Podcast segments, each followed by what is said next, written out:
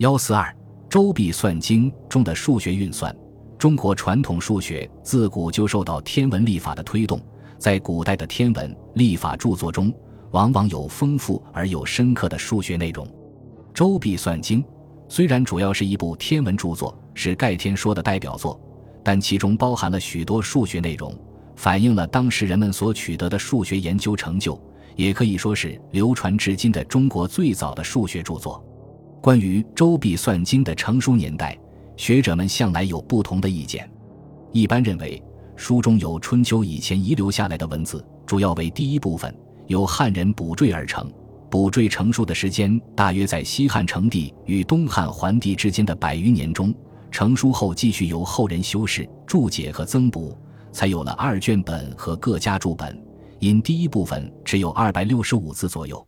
所以，该书主要是由汉人写成的。《周髀算经》的第一部分主要阐发了勾股定理，即直角三角形的三条边之间存在勾方加股方等于弦方的关系。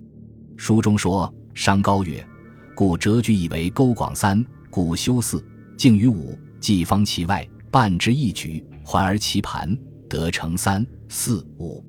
两举共长二十有五，是为基矩。”这是勾股定理中的特殊情况。接着，书中又记载了荣方与臣子的对话，其中包括中国古代盖天解测日之高远的方法。假定大地是一平面，太阳在一点，测望者在 B 点，由太阳向地面做垂线，垂足为 C，称日 C 为日高，B C 为日下。臣子曰：若求斜之日者，以日下为勾，日高为谷，勾。故各自成，并而开方除之，得斜至日即。此为勾股定理的一般形式。在西方，勾股定理的证明是由古希腊数学家、哲学家毕达哥拉斯完成的。毕是生活于公元前六世纪，相当于中国的春秋中晚期。由于《周髀算经》第一部分的成书时间不会晚于春秋，而定理又必在成书以前就已出现。所以，至少可以说，中国古代劳动人民对勾股定理的认识不在西方之后。以表测天的理论基础，除勾股定理外，就是相似三角形边角之间的比例关系。在《周髀算经》中就有关于相似三角形的应用。书中的第二部分在谈到测日径大小时，其中说，在距日十万里的地方，用一支长八尺、径一寸的竹筒观日。从竹筒的一端正巧能看到日的全部轮廓，因为欧地等于十万里，竹筒径一寸，长八尺，所以书中说道：“由此观之，率八十寸而得径一寸，以律律之，八十里得径一里，十万里得径二百五十里，故曰日轨径二百五十里。”这里所说的律，实际是 AOB 与 AOB 之间对应边边长的比值，即或者。这个关系的存在是由于 AOB/AOB 的缘故，在《周髀算经》中还出现了许多复杂的分数运算，例如，在计算小岁、大岁、经岁、小月、大月、经月末月球对其故舍过不及的度数时，用到如下运算。《周髀算经》在论及盖天说时，曾给出了一个七横图，即以北极为中心的七个等距离的同心圆。